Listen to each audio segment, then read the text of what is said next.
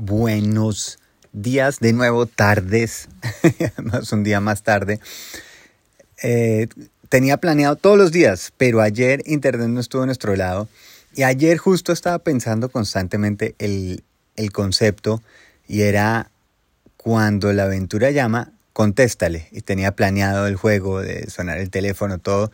Pero llegamos, ayer estuvimos paseando Em, cocinando a borde de, carretera, en Noruega una carretera chiquita, después una más chiquitica que no caben dos carros al tiempo, hasta que llegamos a un lugar donde sale una caminata.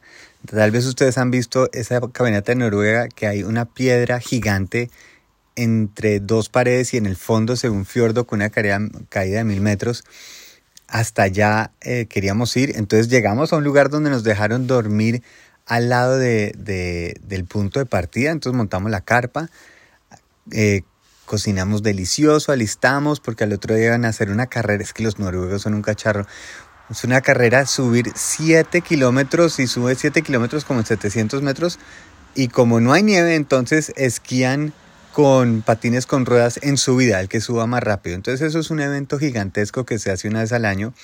Entonces nos quedamos a dormir, Salimos a esta caminata larga, dura, increíble, divina. El paisaje Noruega es increíble. Y hablando de aventura cuando llama, justo cuando estamos volviendo, que además dijimos, ¿cómo será esto con la piedra mojada? Porque con cadenas uno se tiene que coger para poder muchas partes de la caminata. Pues a lo lejos se ve una nube negra, de pronto se ve en serio como un mini tornado formándose. Llegamos corriendo justo y cae un vendaval, pero que ustedes no se imaginan que nos metimos en un restaurante mientras tanto a comer. Cuando salgo a revisar la carpa, se ha inundado. la carpa que tenemos no es a prueba de vendaval. Así que la aventura llamó, nos tocó desinflar, sacar todo, ropa empapada, sleeping bags mojados y salir corriendo a las 7 de la noche a un nuevo lugar y como la aventura llamó y estuvimos muy de buenas, conseguimos una cabañita eh, después de como una hora tal vez de manejar y tenemos acá todo disperso en el piso secando colchones, secando eh, pantalones, sleeping bags, bueno, lo máximo.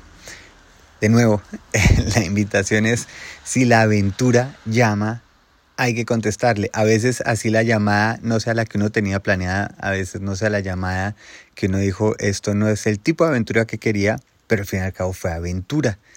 Así que por eso, esa es la razón que no hubo em, grabación ayer. No había internet, pero aquí aprovecho, ya tenemos todo secando. Aquí son las nueve y media de la noche, entonces ya podemos comer algo de pronto, aprovechar que hay ducha, ese lujo. Y nada, esperando que también a ustedes, si Aventura está llamando, contesten, así uno no sepa qué viene. Un abrazo muy grande y por supuesto, feliz viaje.